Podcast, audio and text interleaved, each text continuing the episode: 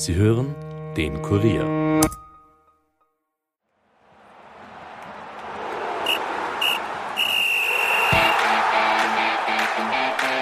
Während Rapid in Österreich doch etwas überraschend die Tabelle anführt, greifen die Bayern in Deutschland nach dem elften Meistertitel in Folge. In dieser Episode wollen wir daher den Spagat zwischen Wien und München wagen. Erst erklärt uns Alexander Huber, wie der Saisonstart Rapids einzuordnen ist. Dann spricht Andreas Heidenreich über den deutschen Rekordmeister und die Rolle der Österreicher. Und damit viel Vergnügen. Nachspielzeit, der Fußball-Podcast von und mit der Kurier Sportredaktion.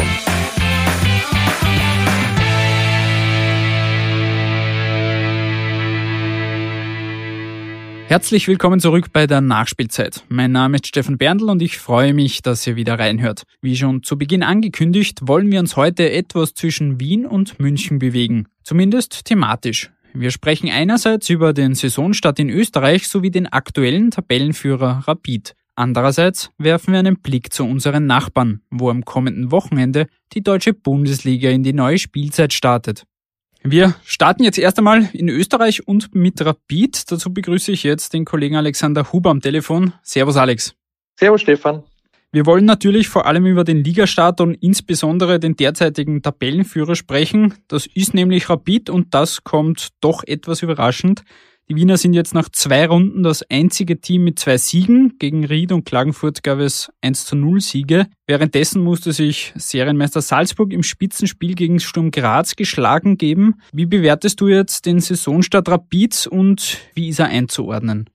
Ich würde sagen, das ist noch nicht ganz eindeutig zu sagen, weil jetzt natürlich nur sehr viele wichtige Spiele in den nächsten Tagen und Wochen warten und ähm, der tolle Saisonstart von den Ergebnissen her natürlich auch schnell wieder dann in große Enttäuschung umschlagen könnte, wenn es einen Europacup ausgibt. Aber grundsätzlich haben diese Siege natürlich auch sehr viel von dem doch sehr großen Druck weggenommen, weil im Cup zählt der, das Aufsteigen, im Europacup zählt das Aufsteigen und in der Liga zählen die Punkte und das ist alles perfekt gelungen. Das Wie war dafür teilweise noch Ausbau, ausbaufähig und das nehme ich mal an, das wird auch in den nächsten Wochen noch besser werden. Sprechen wir doch gleich darüber, dass es waren, wie gesagt, jetzt natürlich Gegner, die Rapid im Normalfall auch schlagen muss.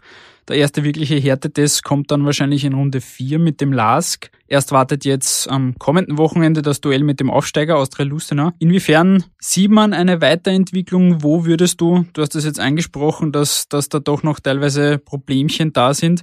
Wo siehst du diese Probleme aktuell? Also zu Saisonbeginn ähm, war es so, dass die Mannschaft sich sehr schwer getan hat, ähm, Tore zu schießen und dass die Abläufe einfach noch nicht so gut gepasst haben. Mittlerweile finde ich, wird es schon etwas besser. Dafür ist dann äh, zweimal hintereinander, sowohl äh, in Polen als auch in Klagenfurt, das äh, eigenartige Symptom aufgetreten, dass nach einer Führung dann nicht die Brust breiter geworden ist, sondern die Leistung schwächer. Äh, ich habe heute auch mit dem Sportchef Barisic drüber gesprochen und er meint, es ist ganz sicher auch noch eine äh, Spätfolge der vergangenen Saison. Rapid hat, ähm, haben wir eh schon auch einmal drüber gesprochen, hätte nach 60 Spielminuten den Meistertitel gewonnen und hat dann in der letzten halben Stunde sehr viele Spiele wirklich teilweise selbst vergeigt, teilweise einfach, weil die, die Personalnot so groß war, dann auch äh, einfach Probleme gehabt. Jetzt kann man gut wechseln. Also eigentlich müsste da niemand Angst haben, da, dass das wieder schief geht. Ich glaube, die, die körperliche Komponente passt auch, aber im Kopf ist die Mannschaft scheinbar noch nicht ganz gefestigt, noch unsicher und verliert dann nach den Führungstreffern scheinbar ein bisschen den Faden, wird, wird zu passiv und der Trainer Feldhofer sagt auch, diese Passivität ist ganz sicher nicht unser Plan, die muss möglichst bald weg. Also sie wollen so bald wie möglich äh, über 90 Minuten das spielen, was sie bisher immer nur in Teile des Spiels gezeigt haben. Passend dazu hören wir auch ganz kurz in eine Aussage von Trainer Ferdinand Feldhofer hinein, die er nach dem Sieg gegen Klagenfurt getätigt hat. Da ist ihm genau darum gegangen, dass sich Rapid zu wenig traut.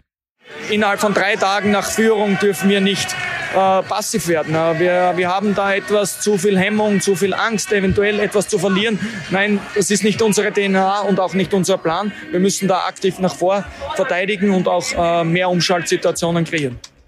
Unabhängig jetzt von einzelnen Zugängen, Abgängen, wo siehst du generell zur letzten Saison, wo sieht man jetzt schon die größte Weiterentwicklung, die größte Veränderung? Ist Rapid jetzt stärker, schwächer geworden? Kann man da schon irgendwie was sagen?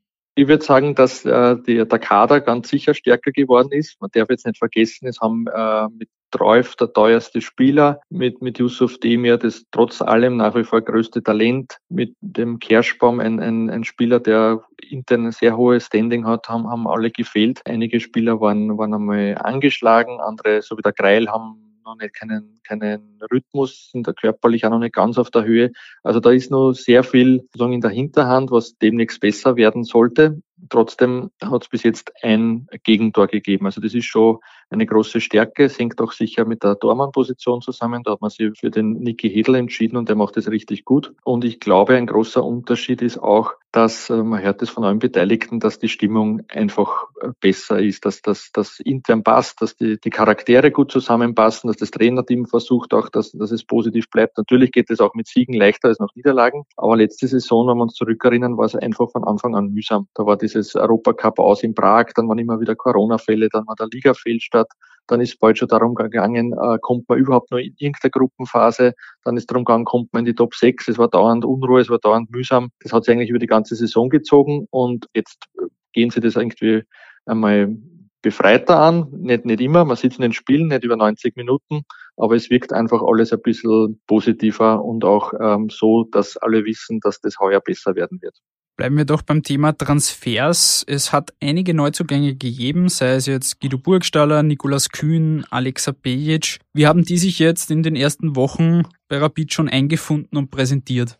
Ich würde sagen unterschiedlich. Also Guido Burgstaller macht genau das, wofür er geholt wurde. Er schießt wichtige Tore, er ist ein Antreiber, er ist ein Anker in der Offensive, er tut den jungen Spielern gut. Das passt wunderbar. Nikolas Kühn sieht man auch ein technisch sehr feiner Spieler, der auch schon ein wichtiges Tor geschossen hat und schon schöne Aktionen gehabt hat. Andere müssen sich erst einstellen, also zum Beispiel Alexa Bejic und, und auch der Rechtsverteidiger Koschelnik haben in ihren ersten beiden Einsätzen jeweils in der ersten Halbzeit völlig zu Recht gelb gesehen. Das, das geht so nicht. Also die müssen einfach ihre rustikale Spielweise nur anpassen. Ich habe den Eindruck, dass jetzt auch im letzten Spiel schon besser geworden ist. Also vielleicht lernen die eh auch schnell. Aber die sind äh, nicht auf einem Niveau. Also die Neuzugänge, da gibt's von bis und ähm, der, der Ferdi Treuf ist ja eigentlich auch sowas wie ein Neuzugang, weil der wurde ja, war die Leihe aus und wurde dann gekauft.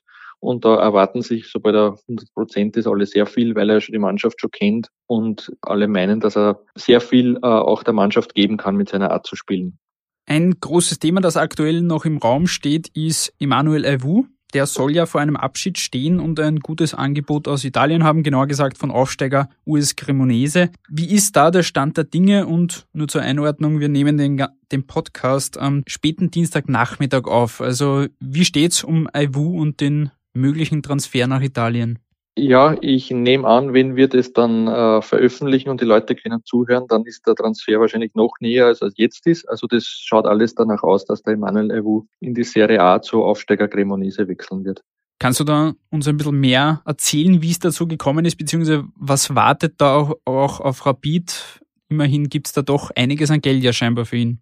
Ja, äh, natürlich. Es ist ein sehr lukrativer Transfer. Ähm, vor einem Jahr, nicht einmal ein Jahr, wurden nur 600.000 Euro für den Emanuel Lewuk bezahlt. Jetzt geht's da schon in eine ganz andere Richtung. Und ähm, der große Vorteil ist, ähm, Rapid war auf das vorbereitet. Es war schon Ende letzter Saison, abgesehen jetzt vom Robert Lubicic, wo schon ausgemacht war, dass er wechseln wird, aber der war der Emanuel Lewuk schon der begehrteste Spieler. Und deswegen wurde auch äh, Michael Solbauer zur Absicherung für die Defensive verpflichtet und, und deswegen ähm, ist es auch in keiner Weise eine Überraschung. Also das haben in Hütteldorf alle gewusst, wenn, wenn, wenn einer geht, dann wird es am ehesten wahrscheinlich der IFU sein und ich glaube, deswegen wird das wahrscheinlich jetzt auch relativ zeitnah ohne große Probleme über die Bühne gebracht. Gut, dann haken wir das Thema Transfers ab und gehen zum Europacup bzw. dem internationalen Auftritt. Abseits des erfolgreichen Ligastarts geht's da natürlich auch um einiges. Jetzt hat Rapid mit etwas Zittern die zweite Qualifikationsrunde zur Conference League überstanden. Nun wartet jetzt Nefci Baku aus Aserbaidschan. Die Wiener treten jetzt am Donnerstagabend erst auswärts an. Kommende Woche wartet dann das Heimspiel. Nachdem man jetzt schon gegen Gdansk solche Probleme hatte, was erwartest du dir jetzt gegen das Team aus Aserbaidschan? Also alle, die mit Aserbaidschan oder mit Baku Erfahrungen haben oder sich dort auskennen, sagen, dass das eigentlich der größte Gegner ist, dass dort ein spezielles Klima ist, dass es heiß ist, dass es schwül ist, sehr fanatische Fans. Also die, die haben einen echten Heimvorteil und man sitzt doch davor vier Stunden im Flieger und hat zwei Stunden Zeitumstellung, was auch im Körper ein bisschen was macht. Deswegen glaube ich, ist es sehr gut, dass Rapid nachher noch ein Rückspiel hat, weil wenn es da jetzt auswärts theoretisch dann vielleicht in eine Verlängerung geht, das kann ganz, ganz mühsam werden. Und so denke ich mal, dass Rapid so anlegen wird, wird, dass sie dort äh, gegen einen Gegner, wo sie individuell sicher stärker sind, hoffentlich auch körperlich mithalten, aber wenn das Spiel länger dauert. Und dann äh, muss einfach der Plan sein, dass man dann im, im Heimspiel den Sack zumacht. Also das, das muss die Marschroute sein. Und ich glaube, in dem Fall ist es wirklich ein Vorteil, dass das zweite Spiel, wir erinnern uns, es gibt keine Auswärtstorregel, also die Wahrscheinlichkeit einer Verlängerung ist höher geworden, dass das zweite Spiel dann in Wien ist. Am heutigen Dienstag, wo wir den Podcast aufnehmen, wurde jetzt auch schon das Playoff ausgelost. Also nimmt Rapid diese Hürde, wartet dann entweder Konyaspor aus der Türkei oder Vaduz aus Liechtenstein. Wie hoch schätzt du jetzt auch mit dem kommenden Gegner gerechnet die Chance der Wiener ein, tatsächlich dann auch den Sprung in die Gruppenphase der Conference League zu schaffen? Also wenn es Vaduz werden sollte, dann ist Rapid sicher klarer Favorit. Ich rechne ehrlich gesagt aber doch mit äh, Konyaspor immerhin der dritte der türkischen Liga, spielt jetzt gegen einen Verein aus der zweiten Schweizer Liga. Ähm, und dann wird es sicher ein, ein hitziges, ein enges Duell. Auch wieder Rapid nachher das Rückspiel zu Hause könnte auch ein Vorteil sein. So ist, ist jetzt ist jetzt noch ein bisschen ein Weg dorthin. Schauen wir mal, wer auch von den Verletzten dann wirklich bis dorthin einsatzfähig ist, ob es Rapid überhaupt so weit schafft. Aber wenn es so läuft, dann würde ich jetzt einmal die erste vorsichtige Einschätzung sagen 50-50. Jetzt geht es für Rapid natürlich im Europacup nicht nur um Geld, sondern natürlich auch darum, man hat jetzt in den letzten Wochen und in der Transferzeit bewusst den Kader verbreitert, um auch diese Dreifachbelastung irgendwie abzufangen, um in Liga Cup und eben im Europacup gut vorbereitet zu sein. Wie groß ist jetzt dann das Risiko, sollte man diesen Sprung in die Conference League, in die Gruppenphase nicht schaffen, dass man dann am Ende des Tages mit einem Haufen unzufriedener Spieler dasteht? Also ein Haufen ist sicher nicht, weil es gibt ja auch ähm, einige Verletzte und so groß ist der Kader dann im Moment da gar nicht. Die einzige Position, wo ich mir wirklich gedacht habe, das ist zu viel, ist die äh, Innenverteidigung. Und wenn jetzt, so wie es aussieht, Emanuel Ewu verkauft wird, und da gibt es in der Innenverteidigung sicher keinen Nachfolger extern, sondern da wird intern dann der Leo Querfeld wieder stärker forciert werden, dann, dann passt es, dann ist es da auch nicht zu breit aufgestellt. Und ansonsten darf man nicht vergessen, äh, es gibt fünf Wechsel. Das heißt, die vielen Offensivspieler, man wechselt in der, in der Regel eher mal drei bis vier Spieler in der Offensive. Die kommen alle immer wieder zu Einsätzen. Der Ferdinand Feldhofer hat sich bisher auch schon als Fan der Rotation gezeigt. Also da wird dann trotzdem nicht immer die gleiche Elf spielen und was auch, glaube ich, oft noch vergessen wird, weil es so ungewöhnlich ist, in drei Monaten ist die Herbstsaison schon wieder zu Ende, wegen der Winter-WM. Also man könnte dann immer noch in drei Monaten, wenn es doch für einen Spieler nicht passt, und sagen, okay, dann verkaufen wir den in der Winterpause. Das geht heuer alles sehr schnell und in, in drei Monaten reden wir schon von, von der WM in Katar und nicht mehr über die, über die Liga. Ein kurzer Ausblick ganz zum Abschluss noch. Ein Ausblick auf das kommende Ligaduell jetzt gegen Austria Lustenau. Der Aufsteiger hat sein Auftaktspiel gegen WSG Tirol gewonnen, nun jetzt gegen Ried verloren letzte Woche. Was spricht dafür, dass Rapid auch das dritte Spiel gewinnt und da weiterhin ungeschlagen an der Tabellenspitze thront?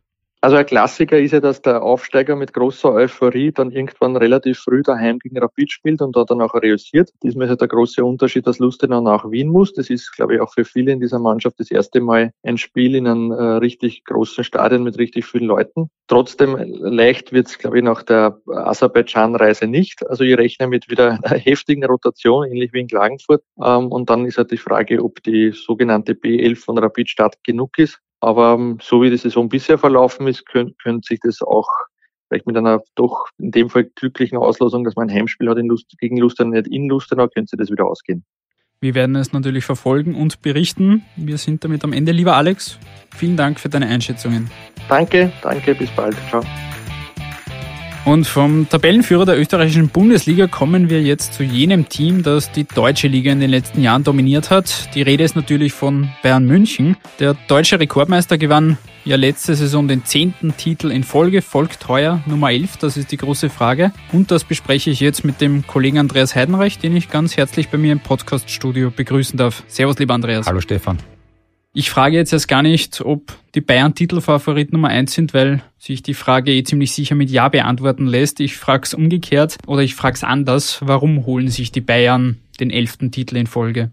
Weil sie wieder äh, ihre Hausaufgaben gemacht haben. Sie haben zwar den Robert Lewandowski verloren, das ist natürlich sehr schmerzhaft. Er hat in den letzten Jahren ja unglaublich viele Tore geschossen, 312 in 384 Bundesligaspielen, allein letzte Saison 35. Also das gilt erst einmal zu ersetzen, aber sie haben da ordentlich investiert und mit Sadio Mané einen Mann geholt, der zwar anders spielt als Lewandowski, aber nicht weniger torgefährlich ist. Da müssen sich die Bayern vielleicht ein bisschen umstellen. Vielleicht passt da sogar noch eine Spur besser zu Nagelsmann, weil man ihn mehr in die Tiefe anspielen muss, äh, weil er auch noch eine Spur beweglicher ist als Lewandowski. Das muss man abwarten, aber ich denke, da haben die Bayern ihre Hausaufgaben gemacht nicht nur im Sturm, sondern auch in der Abwehr, wo sie jetzt mit Matthias de Licht einen echten Abwehrspieler, einen echten Abwehrchef holen haben können, der den David Alaba ersetzen soll. Der ist ja in, den, in der letzten Saison schon, äh, schon vermisst worden in der Defensive, kann man sagen. Also da haben sich die Bayern sicher an zwei Schlüsselpositionen gut verstärkt und deshalb glaube ich, dass auch der Abgang von Lewandowski kompensiert werden kann.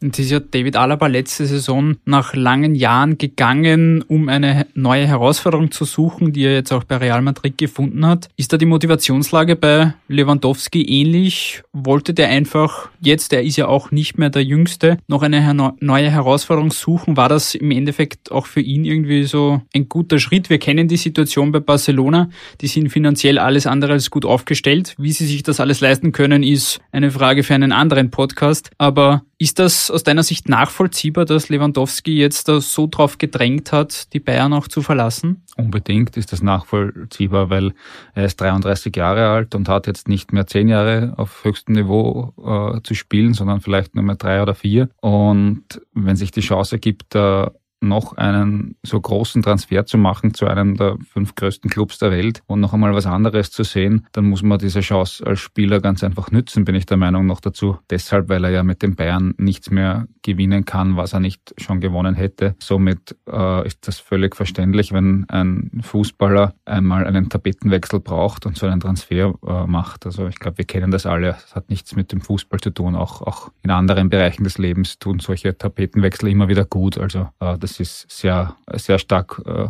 nachvollziehbar für mich aus menschlicher Sicht. Welche Teams siehst du denn jetzt am ehesten in der Lage, den Münchnern vielleicht etwas gefährlich zu werden? Laut einer Umfrage unter den Trainern und Managern wurden da vor allem Dortmund, Leipzig und auch Leverkusen genannt. Würdest du das ähnlich einschätzen?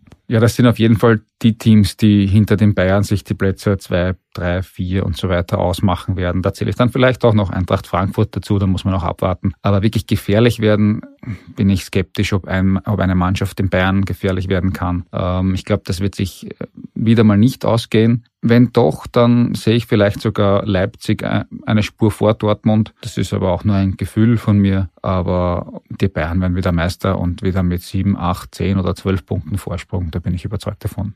Sind mit Schalke 04 und Werder Bremen auch zwei Traditionsvereine wieder in der Bundesliga zurück. Die haben den Aufstieg zurück in die oberste Spielklasse geschafft. Wie wichtig ist das auch für die Liga, dass zwei so große Teams, zwei namhafte Teams jetzt wieder zurück sind? Fehlt eigentlich nur mehr der HSV, aber der dümpelt da weiter in der zweiten Liga herum. Ja, das ist sehr wichtig. Äh, abgestiegen sind Kräuter Fürth und Bielefeld. Im Vergleich dazu äh, Schalke und Werder Bremen zurückzubekommen, ist aus Traditionssicht und aus Fansicht ein Riesengewinn für die Liga.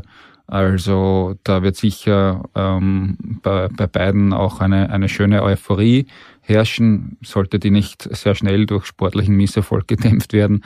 Also das ist eine, eine absolute Bereicherung für die Liga und ähm, dementsprechend traue ich den beiden Clubs ähm, auch zu, dass sie sich durchaus im Mittelfeld stabilisieren und wieder eine ernsthafte Rolle in der Liga einnehmen. Du hast jetzt, beziehungsweise wir haben jetzt schon dieses Lewandowski-Theater und den Wechsel und Abschied schon angesprochen. Inwiefern würdest du sagen, hat die Bundesliga mit Lewandowski, mit Haaland auch, der Dortmund verlassen hat zu Manchester City, da auch an Qualität und an großen Namen verloren oder sind da eben, wie zum Beispiel mit Sadio Mané, hat sich das doch etwas auf die Waage gehalten? Hält sich in etwas die Waage und ist, ist wieder etwas ganz was Neues, was auch wieder Lust macht hinzusehen. Ähm, es war ja dann doch in den letzten Jahren schon ziemlich eintönig. Jetzt äh, gibt's wieder ein bisschen ein neues Kribbeln, wenn man, wenn man sich dann anschauen kann, wie solche neuen Spieler wie Sadio Mané sich auch ähm, dann woanders äh, beweisen können. Deshalb finde ich es gut für die, für die Liga an sich, dass sich was tut und dass nicht immer auch nur die gleichen Protagonisten am Werk sind. Ähm, aber natürlich, ähm, Haaland und Lewandowski zu verlieren, das ist für die Liga nicht gut. Ja,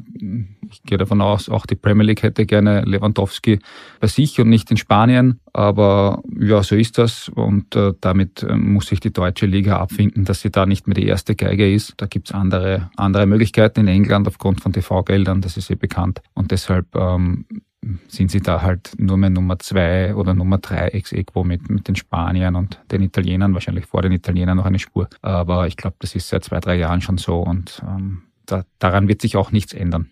Wenn wir über die Bayern sprechen, dann müssen wir natürlich auch ganz kurz über Marcel Sabitzer sprechen. Der ist letzte Saison eher im Abseits gestanden bei den Bayern. Welche Rolle kann er deiner Ansicht nach heuer spielen, jetzt nach dem Sieg im Supercup gegen RB Leipzig, wo er durchgespielt hat, hat es ja sogar Lob von Trainer Nagelsmann gegeben. Im Moment sieht es wirklich gut aus für ihn und das ist auch lobenswert in meinen Augen, dass man nicht nach einer so rabenschwarzen Saison, muss man fast sagen, davonläuft und das Weite sucht, sondern dass man sagt, ähm, es ist mein Anspruch, dass ich es hier probiere, es ist mein Anspruch, dass ich mich hier durchsetze und ich bin keiner, der schnell aufgibt. Also das ist äh, eine coole Sache. Man muss allerdings abwarten. Man muss dazu sagen, Goretzka ist im Moment verletzt. Ähm, dazu kommt vielleicht noch Conny Leimer von Leipzig. Also der Konkurrenzkampf bleibt hoch. Im Moment äh, dürfte er einer von drei zentralen Mittelfeldspielern sein bei den Bayern. Das ist gut für ihn, dass es auch drei zentrale Mittelfeldspieler gibt. Und da ist auf jeden Fall Platz und es gibt genug Spiele. Also er wird ganz sicher mehr drankommen als in der letzten Saison. Ob es dann wirklich äh, zum Stammspieler reicht, werden wir sehen. Insgesamt sind jedenfalls heuer 23 österreichische Spieler in der deutschen Bundesliga mit dabei. Das ist jetzt im Vergleich zu den letzten Jahren ein kleiner Rückgang oder ein leichter Rückgang. Bei den Trainern ist nach dem Aus von Adi Hütter bei Mönchengladbach überhaupt nur noch Oliver Glasner jetzt bei Frankfurt übrig. Was traust du ihm in dieser Saison zu mit den Frankfurtern?